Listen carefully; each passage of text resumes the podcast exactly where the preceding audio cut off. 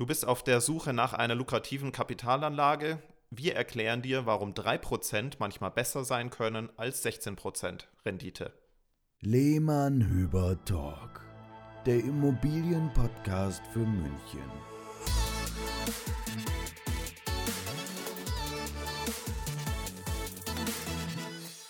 Herzlich willkommen zur neuen Folge bei Lehmann Hüber Talk. Heute haben wir ein ganz heißes Thema nämlich die korrekte Berechnung und der Standortvergleich zum Thema Immobilienrendite. Genau. Heute wird es ein bisschen zahlenlastiger, aber wir machen es nicht zu langweilig. Keine Sorge, bleibt dran. Genau. Wir machen sexy mit Zahlen, kann man sagen. Genau, sexy mit Zahlen, fangen aber ganz langweilig mit einem Wikipedia-Zitat an. Danach genau. wird es spannender. Genau. Also, und zwar geht es ja erstmal darum, wenn man eine Immobilie als Kapitalanlage möchte, spielt natürlich die Rendite eine wesentliche Rolle für die Entscheidung. Was ist jetzt eigentlich diese Rendite? Wikipedia sagt, mit der Rendite wird meistens der Gesamterfolg einer Kapitalanlage als tatsächliche Verzinsung des eingesetzten Kapitals gemessen. Soweit, so kompliziert. Pause, Pause, Pause, genau. Lass das mal wirken. Ja. Äh, jetzt stelle ich mal eine Frage: Brauche ich die Rendite überhaupt, um eine Kapitalanlage, ja, was soll ich damit überhaupt, Sebastian? Ja, was, wenn ich jetzt mir eine Immobilie kaufe zur Kapitalanlage, dann möchte ich die vermieten, das soll sich gescheit am Wert steigern und später habe ich mal was im Alter. Ne?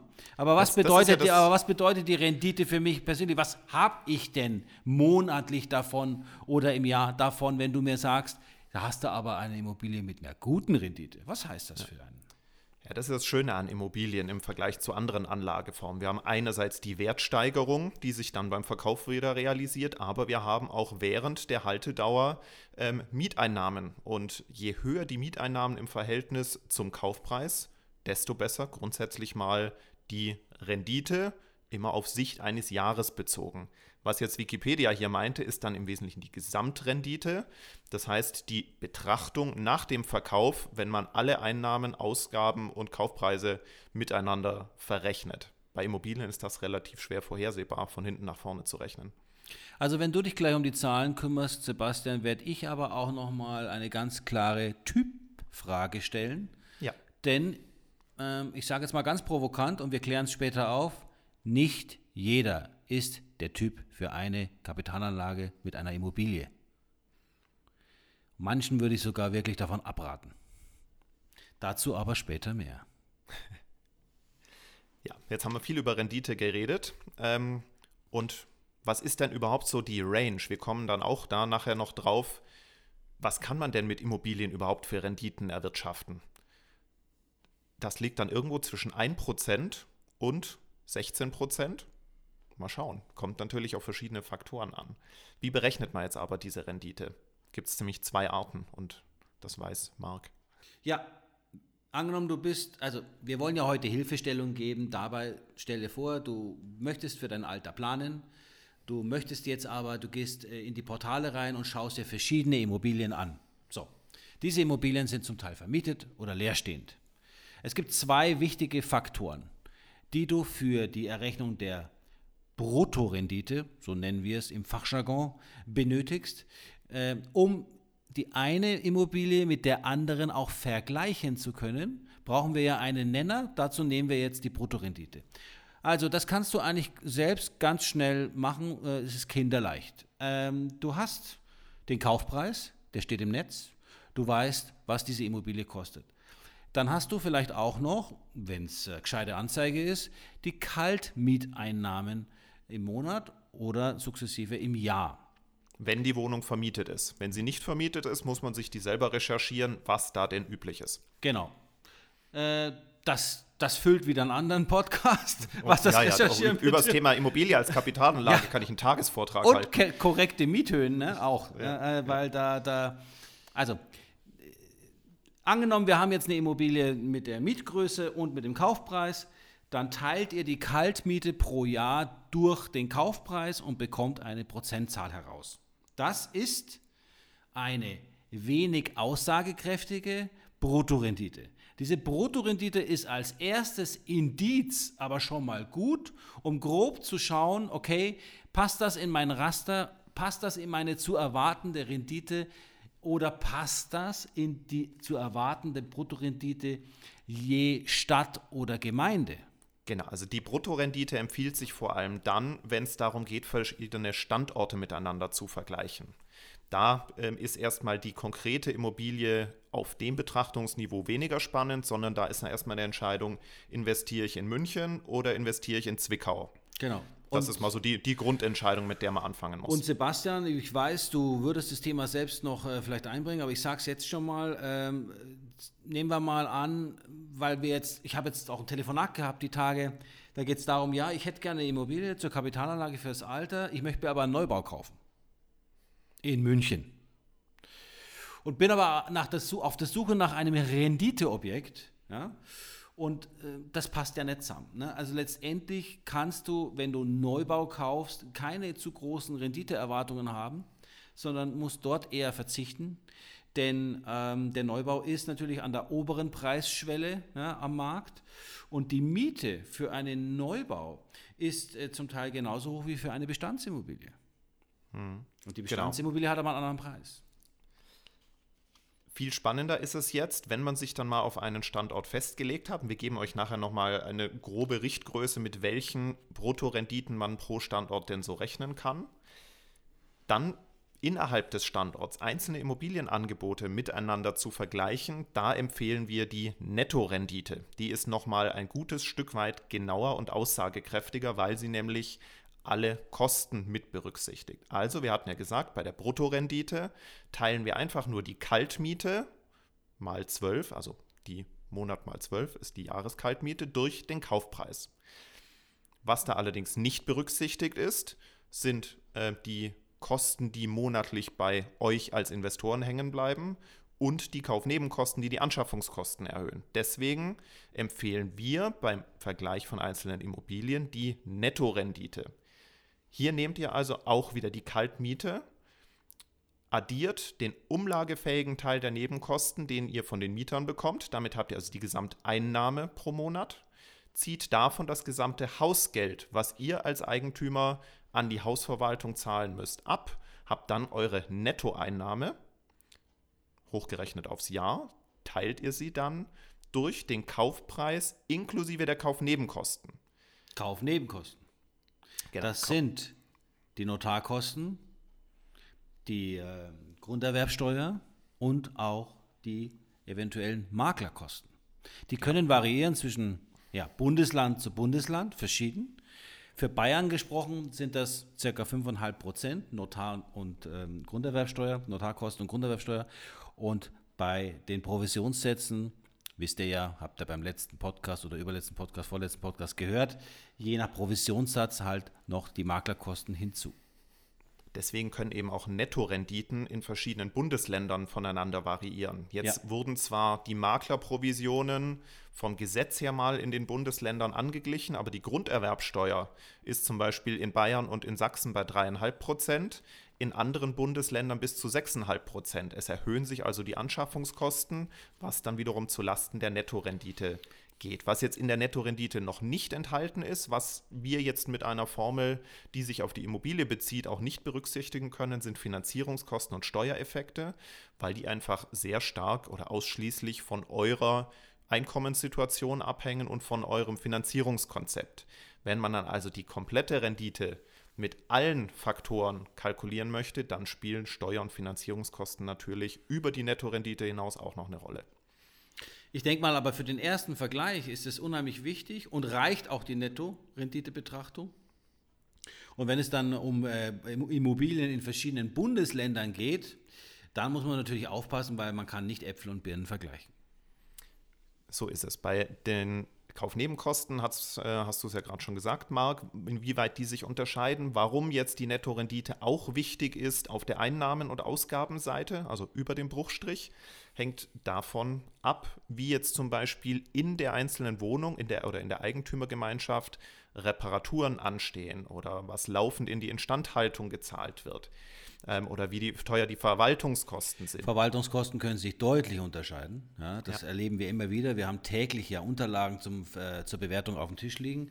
aber auch drohende Sonderumlagen, weil ne, 70er Jahre Haus, 80er Jahre Haus, Tiefgarage wird saniert, Dach muss gemacht werden, Heizungsanlage, die großen Sachen halt. Die können dann natürlich schon die Rendite gleich einmal mh, hm, zerstören, also nicht zerstören, aber sehr minimieren. Und ähm, ja, Augen auf bei der Verhandlung der Wohnung, denn das sind auch Themen, die man dann eben mal ansprechen sollte, wenn es dann um den Kaufpreis geht. Denn der Kaufpreis ist natürlich auch eine große Schraube, die man drehen kann, wenn es um eine Renditeverbesserung geht. Logisch. Das ist, das ist letztendlich die einzige Schraube, die man drehen kann. Denn Mieteinnahmen sind jetzt im Wesentlichen mal für einen Standort, Immobilientyp, Makro-Mikrolage ähm, gegeben durch den Markt. Außer man hat keine Mieteinnahmen, Sebastian? Ne? Genau, aber ich meinte jetzt, ähm, auch wenn man sich einen neuen Mieter sucht, kann man jetzt auch nicht sagen, ich vermiete eine Wohnung, die ortsüblich 15 Euro pro Quadratmeter bringt, jetzt für 25, um meine Rendite zu verbessern. Also man muss sich schon an, an am Markt orientieren. Ja. Und ähm, die Sachen wie Hausgeld, Reparaturen, Instandhaltung sind auch von der Immobilie gegeben. Die kann man auch nicht als Käufer verhandeln. Deswegen bleibt der Kaufpreis einfach das einzige, die einzige Stellschraube, um eine ähm, Rendite zu optimieren. Und weil das so schön, weißt du, was schöne Steilvorlage ist, lieber Sebastian, bei der Eroierung, was ist denn die richtige Miete für die Wohnung? Oder was ist denn letztendlich, also Sie haben die Wohnung gekauft, du hast die Wohnung gekauft und willst sie vermieten. Da spielt natürlich dann auch ein fähiger Makler eine Rolle, der dir hier wirklich eine Renditeverbesserung bringen kann, wenn es dann auch um die gescheite Vermietung geht. Denn Qualität setzt sich durch, Qualität spiegelt wieder einen gescheiten Mieter mit einer guten Zahlungsbereitschaft. Und letztendlich ist es aber auch so, innerhalb der gesetzlichen Regeln natürlich, ähm, dass auch hier ja, äh, kein Geld verschenkt werden darf, wenn es um die Vermietung geht, weil es nicht schnell genug gehen kann. Ne? Qualität setzt sich halt doch durch. Ne? Vor allem Vermietung ist nicht gleich Vermietung. Vermietung in München ähm, ist was anderes als Vermietung in, ich nehme jetzt mal wieder das Beispiel Zwickau, wo man einfach andere Leerstände ähm, ja. einplanen muss und wo ein Makler auch nochmal eine zusätzliche Rolle spielt. Ja, er kostet Geld. Das gilt, äh, gilt mal deutschlandweit, aber er bringt auch mehr. Entweder er bringt den besseren Mieter oder er kalkuliert im Vorfeld die optimale Miete. Denn auch in München gilt, wenn ich mich mal 20 Prozent mit meiner Miete im Angebot drüber lege, dann habe ich vielleicht auch mal zwei Monate Leerstand. Und das wieder aufzufangen, ist auch schwierig. Das ist wie der Angebotspreis beim Verkauf, ist auch der Angebotspreis bei der Vermietung relevant dafür, den Leerstand zu reduzieren. Ja. Also die Renditeberechnung, äh, liebe Zuhörer, das ist ein Thema, ist nur eines von vielen Themen, wenn es darum geht, eine Immobilie als Kapitalanlage zu erwerben. Ähm, es ist ein wichtiges Thema, es ist ein Maßgrad, den wir, den wir euch an die Hand geben, um einfach mal grob zu erkennen, was wird da draußen angeboten, was ist überhaupt interessant für mich oder was steht wie Sauerbier im Netz und ist deswegen schon seit acht Wochen äh, online. Mhm. Ähm, denn eine Kapitalanlage zu verkaufen oder eine Wohnung dafür zu definieren, dass auch eine Käuferschaft als Kapitalanleger anfragt, muss schon von vornherein dafür auch gut eingepreist und kalkuliert worden sein, damit es dafür dann auch Interessenten gibt. Es gibt nämlich ganz viele schwindelige Verkäufer da draußen, die meinen, sie machen jetzt einmal einen Preis für eine Wohnung, die vermietet ist, als wenn sie leer wäre. Ja, also viel zu teuer. Und dann ist das, macht es mit der Rendite keinen Spaß. Und für dich als Kapitalanleger sage ich dann nur Finger weg und ab zum nächsten Objekt. Ja, jetzt wisst ihr, wie man Rendite grundsätzlich berechnet, aber jetzt fehlt natürlich auch noch so die, das Gefühl dafür, was ist denn jetzt eigentlich eine gute Rendite? Ist jetzt ähm, äh, keine Ahnung, 3% in Zwickau gut oder nicht? Also, nee, ich kann es vorwegnehmen, nicht. Also, ich bediene mich hier oder wir bedienen uns hier immer eines Standort-Tools, was auch ähm, online verfügbar ist. Ähm, wir machen jetzt keine Werbung, aber wen es interessiert, darf gerne bei uns nachfragen, wo einfach mal für verschiedene Städte oder um nicht zu sagen für alle Städte Deutschlands die durchschnittlichen Kauf- und Mietpreise genannt sind und daraus kann man dann eben für ein erstes Gefühl die Bruttorendite errechnen. Wo liegt denn da jetzt die Range? Es fängt an, es geht nämlich noch niedriger als München, das äh, habe ich da jetzt auch gesehen. Und zwar, wenn man mal den teuersten Immobilienstandort Deutschlands, also die teuerste Straße Deutschlands, liegt ja auf Sylt in Kampen. Und da ist die Mietrendite die niedrigste, die man in Deutschland bekommen kann, nämlich brutto 1%. liegt daran, dass der Kaufpreis im Schnitt bei 15.800 Euro pro Quadratmeter liegt und die Miete bei 13,20 Euro. Und wenn man jetzt eben 13,20 Euro mal 12 durch 15.800 nimmt, kommt man da, ich habe es nicht nachgerechnet, vertraue aber dem äh, Tool, auf 1% Bruttorendite. Was netto bedeutet unter 1%, ja. also quasi eine ganz gute Kapitalanlage. Ja. genau. Das wäre dann eher ein emotionaler Kauf, sich ja. äh, in Kampen eine Kapitalanlage zu kaufen. Genau. Das München, Hamburg, Düsseldorf sind jetzt mal so die Top-Standorte, äh, was Immobilien angeht, in Deutschland. Dort sind die Renditen brutto üblicherweise zwischen 2 und 3 Prozent. Das mal so als grobe Orientierung. Es kommt natürlich immer auch sehr stark an, im Lehl ist die Rendite niedriger als äh, Mosach. Am, am, Stadtrand. Genau. genau. Da, das spielt auch eine Rolle. Immobilientypen, Immobiliengrößen, aber das würde jetzt zu weit führen. Wenn man dann ein bisschen aus, aus München oder den großen Städten rausgeht, so Richtung Augsburg, Ingolstadt, Regensburg, Nürnberg, dann kriegt man auch schon mal ein Prozent mehr, nämlich so drei bis vier Prozent. Und im Ruhrpott äh, äh sind es äh, Dortmund, äh, Bochum, Essen der Bereich fünf bis sechs Prozent. Ähm, und wenn wir dann in Richtung Osten gehen, Cottbus, Cottbus jawohl, ja. Äh, Magdeburg, oder was? Ja. Ja, dann, ja, haben, wir, dann haben wir 6, ja. bis 7 Prozent. Ja. Ähm, allerdings, wenn man sich noch die Arbeitslosenquoten anschaut, etc., etc., kommt man also wirklich, man muss halt das Gefühl dafür haben. Ich sage gleich noch was dazu, Sebastian, zum Thema. Kapitalanleger-Typ sein. Ja, ja. ich, ich würde jetzt kurz die, die Liste noch den letzten Mach die Punkt Liste machen. fertig, jawohl.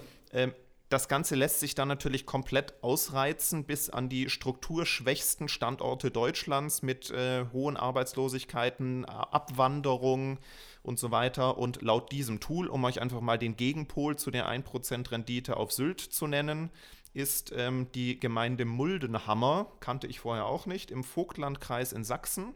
Dort kann man für 350 Euro pro Quadratmeter Wohnungen kaufen im Schnitt kriegt 4,80 Euro pro Quadratmeter Kaltmiete, was auf dem Papier eine Rendite von über 16 Prozent ausmacht. Aber jetzt sind wir eben genau bei dem Punkt. Die 16 Prozent kriegt man nur, wenn man über zwölf Monate äh, die Wohnung durchvermietet hat zu diesem Preis und es erstmal auch schafft, zu diesen 350 Euro pro Quadratmeter einzukaufen. Hatten.